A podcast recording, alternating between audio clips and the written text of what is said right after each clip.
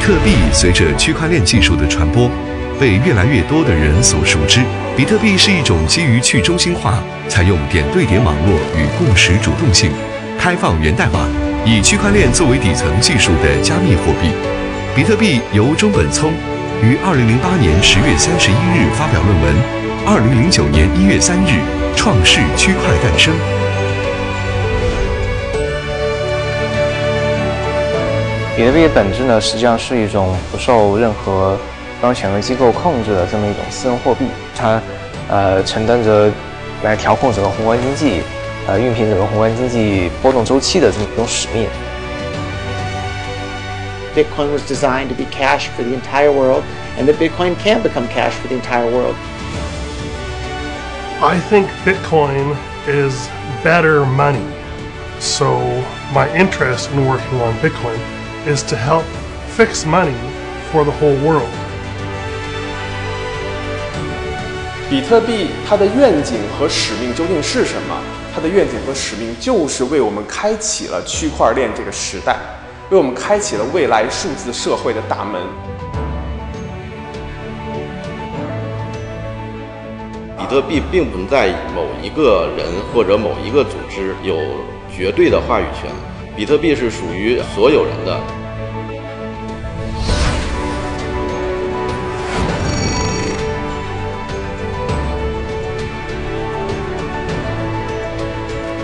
在呃二零一零年的时候，那时候比特币啊还几乎没有价格，或者非常非常便宜的时候。那那个时候，比特币最最早设计是没有区块容量限制的，那攻击者就可以非常小的代价去阻塞整个网络，去把每一个运行比特币全节点的硬盘塞满，啊，就让整个网络不可运行。为了避免整个网络呢在这样的攻击之下被击溃，那么中本聪呢就加入了一行代码，把每个区块的这种体积大小呢就限制为一兆。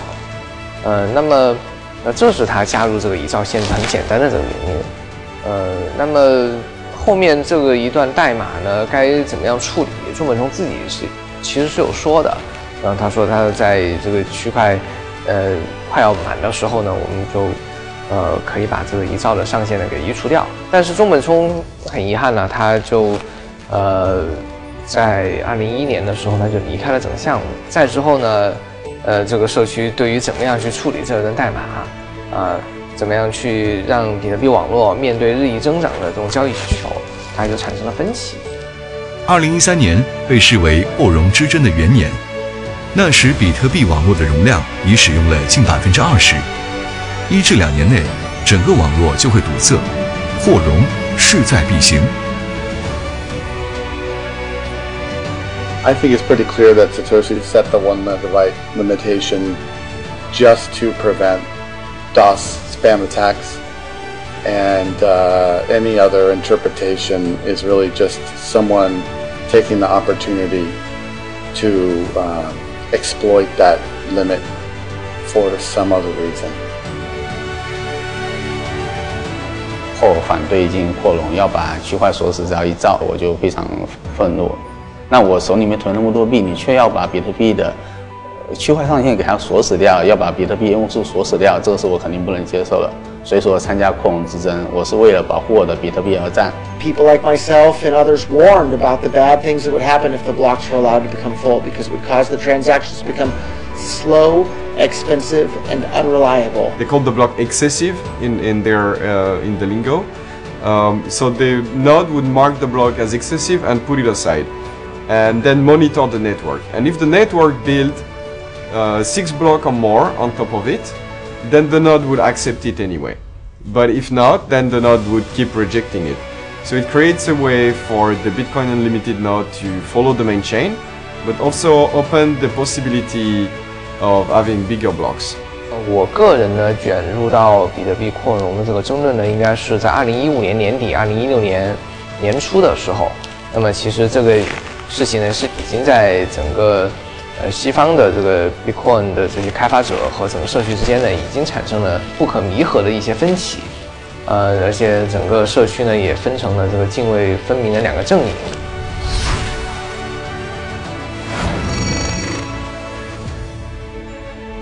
二零一五年五月，Gavin Andresen 认为，提高快大小上限迫在眉睫。由于在扩容问题上与 Bitcoin Core 的分歧，有代码提交权的五人中，Gavin 和 Jeff 被扩人剥夺了该权利。Core 同样反对 2M 硬分叉的扩容方案。反对扩容的一派呢，他们会坚定地认为这是一个非常危险的事件。我们要做硬分叉升级，起码要准备十八个月以上。你说这个区块要是你现在一兆扩展两兆，那将来是不是还继续扩展？那么如果说这个区块无限的这个扩展下去，那么将来呢，这个普通的电脑就无法来运行这个全节点了。那么比特币的这个全节点呢，就会被中心化的呃集中在少数的几个这种超级节点上面。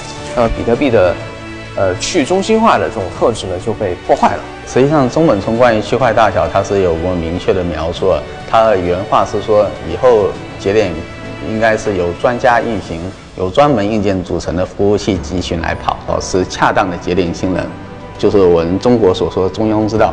隔离验证从它技术本身来讲的话，它是说把账本以及它的签名分离开，分别打包传输。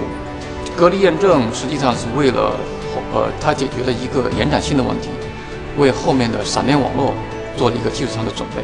闪电网络大概从一五年底就开始提出，就是它一直难产，但最近也上线了，上线了也蛮久了。虽然我们之前可能更多来说批评闪电网络本身，但是我们现在已经看到，包括像隔离见证也好，闪电网络也好，那他们并没有得到大规模的实施和应用，并且闪电网络也被证明了它有很大量的技术问题，它的路由问题是一直没有得到解决的。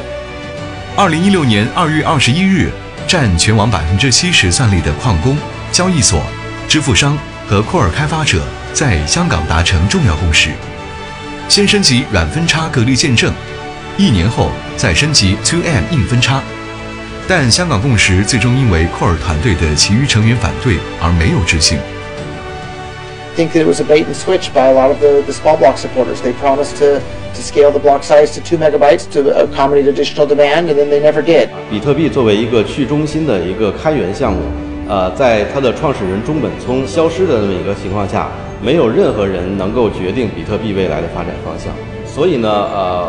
我们就是在尝试通过十个人甚至二十个人，在一个闭门的这么香港共识这么一个会议上去决定比特币的这个发展方向的这么一个一个尝试，其实是注定要失败的。They would research uh, how to do a safe hard fork and present that research to other Bitcoin developers. And if there was widespread community support, then potentially it could be rolled out. But it never promised a hard fork. If you read the language of the Hong Kong Agreement, it's very, very specific. I know because I was there writing it. It was almost like we're drafting uh, some framework, like a legal framework, because every word was very carefully chosen to not lean too far one way or another. 香港共识那个召开完啊，那些开发者一回去，他们也就产生了这种变数。他们想要来违背这样的这种约定啊，然后来骗取啊矿工对他们单方面的这种支持而不付出任何代价的这种意图呢， 从一开始就展现的应该是非常明显。香港共识的结果呢，它是一个怪胎，是非常 ugly 的，技术上完全是不合理的一种方案。二零一七年五月，来自二十二个国家的代表聚集在纽约，包括全球百分之八十三的算力、主要的交易所、矿池、支付商等著名业内公司。这个行业史上最大规模的会议达成了纽约共识，开始准备 Segwit 2x。合并激活隔离见证软分叉和 2M 硬分叉。尽管百分之八十五以上的算力支持该共识，但由于库尔的坚决反对和期货市场价格的不支持，该共识在临近执行时宣布终止。And for my part, they they wanted Adam back to participate, but I went instead of Adam. But they didn't want me to go because I'm going to present alternative views or talk to them about why it's a bad idea. So when they're trying to push something through, it's already decided, then they don't want an outside voice, a dissenting voice coming into the room and saying, well, first, you shouldn't do this, you can't do this, and it's not right. It's a paradox because the first person I, I saw talking about scaling issues and block limitations, and that is a problem we should address when the blocks are almost empty was Peter Todd. Peter Todd at the end was one of the guys that uh, that was more actively participating against the block size increase. Told me twice, shame on me. So uh, I wasn't there in person at the New York agreement, but one of my uh, other coworkers at Bitcoin.com was, and, and we agreed to it and we abided by it. But uh, when the other side again backed out of that one, uh, that was it. The moment I heard the New York consensus, I wasn't I wasn't uh, of the opinion that it would ever happen. Uh, because a bunch of people getting a, in a room and agreeing to do something has never really worked for Bitcoin. Um, what's always determined the, the next evolution of Bitcoin has has been someone taking action and that action sticking. Failed because they never could have made it happen. So it, it's a declaration from a lot of Bitcoin companies and a lot of miners, but they didn't take into account the users. So what we saw was the user-activated soft fork, right, and also No2x campaigns that kind of activated SegWit and stopped the 2x fork from happening. 纽约共识这个会议我自己并没有去，啊，当时呢在纽约共识的这个会议的过程当中啊，当时比特大陆的这个韩总小韩，呃打电话给我说现在呃呃各方达成了一个一致啊，我问都有哪方参与了这个共识呢？啊韩小韩跟我讲有。呃，Bitcoin Core 的呃代表，也有 Bitfury，也有中国的各家矿石。从这个电话里边来呃分析呢，就是说可能各方真的达成了一个一致，所以呢，我们就决定加入了这么一个共识。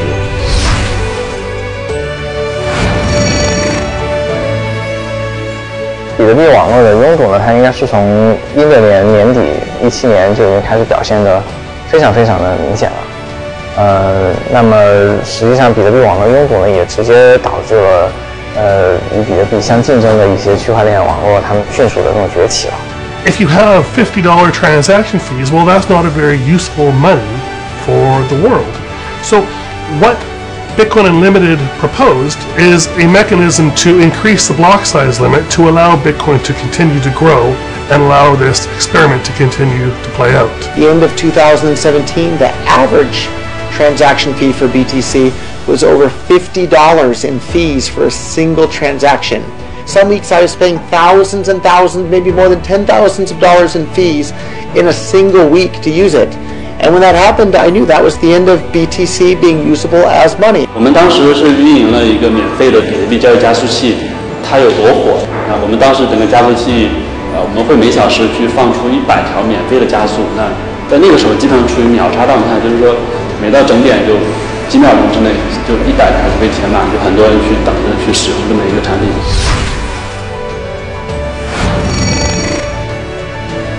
为应对纽约共识，且隔离见证软分叉升级迟迟无法通过算力投票，Core 部分成员提出了 UASF 方案。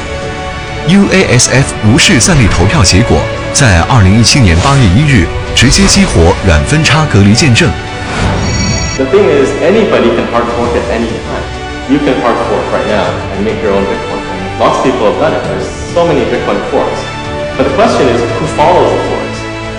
And with the UASF, you have a massive amount of support from the users. In fact, it's important to note that the Bitcoin developers did not, did not advocate for the UASF. They said, this is very, very dangerous. Don't do this. But the users didn't care. They said, we're running this software, we're just going to do it. 后它计划进行一次用户激活软分叉，可以简单把这个软分叉理解为一次政变。然后他甚至还在自己的官网上发了一个警告说，这个时候有可能发生普链的重组和用户的丢币，然后引起了非常大的恐慌。然后他迫使其他人要跟着他走，不然的话，那我他就等于说我要把这条船给炸沉掉。为应对 UASF 可能导致的主链重组和丢币危机，以及保留一条未被隔离见证污染的比特币原链，二零一七年六月，支持扩容的 Bitmain 等组织发布了针锋相对的 UAHF 方案，在八月一日从比特币主链分叉出 Bitcoin Cash，简称 BCH。BCH 删除隔离见证，将区块链上限升级到八 M，提倡先进行链上扩容，解决区块链堵塞问题。我们公司呢，当时为了呃确保整个网络的这种安全，啊、整个大区块的呃社区呢，也就提出了一个呃当时其实是一个防卫性的一个方案，叫用户激活硬分叉，这样呢能够让呃有关的这个交易呢，在至少在一条链上能够得到保存。 So it really was a last resort uh, doing doing a minority fork. and uh, but it was worth it to do it. And we allowed the we allowed the exchange mechanism, The infrastructure that had developed for valuing different coins, to work for us, and and give uh, give the world a way to vote and uh, to support uh, the new fork. 大区块扩容从二零一三年算起，一段持续了四年多的纷争，到二零一七年八月一日告一段落。原有社区分成两个新社区，朝着各自期望的技术路线演进。比特币呢持续坚定地朝着他们既定的科技树往上涨，包括隔离见证，正在做闪电网络，还包括 Schnorr Signature，啊这样的一些技术呢，不断的去按照他们，呃，就所谓的虚拟的黄金、电子黄金，呃，价值储存工具这样的方案呢，不断往前发展。那么比特币现金呢，从区块从一兆破了八兆，八兆又扩容到三十二兆，而且它还对一些关键的一些技术参数进行了扩容，比方说 Operate Turn 这么一个空间也从八十字节一次性扩展到八十字节。它其实是向呃区块链的应用开发者展现出了一个非常清晰的信号，那就是我们这个网络将会持续的保持呃高速、呃低价格，能够稳定的去确认交易。而且欢迎大家来使用这个区块的空间去开发各种各样的应用。And in case of BCH, the project is to create peer-to-peer digital cash. And that means that we need to improve scaling, that we need to improve uh, zero conf, that we need to improve fungibility, a few things like that. And we have some general idea and a general roadmap, at least a high level roadmap. Maybe all the details are not specified always, but we have a general idea and general direction of where we want to move in that direction. The Bitcoin that became popular to begin with, and the Bitcoin described in the Bitcoin white paper is Bitcoin Cash. It's not BTC, so that's why I like Bitcoin Cash today. BTC 本身呢，它更倾向于说我通过链下扩容，通过闪电网络，或者说通过侧链的方式来进行扩容，这样呢会有更大的扩这个扩展的空间。BCH 呢是通过主链的扩容，比特币网络本身其实还有很多潜力没有挖掘出来。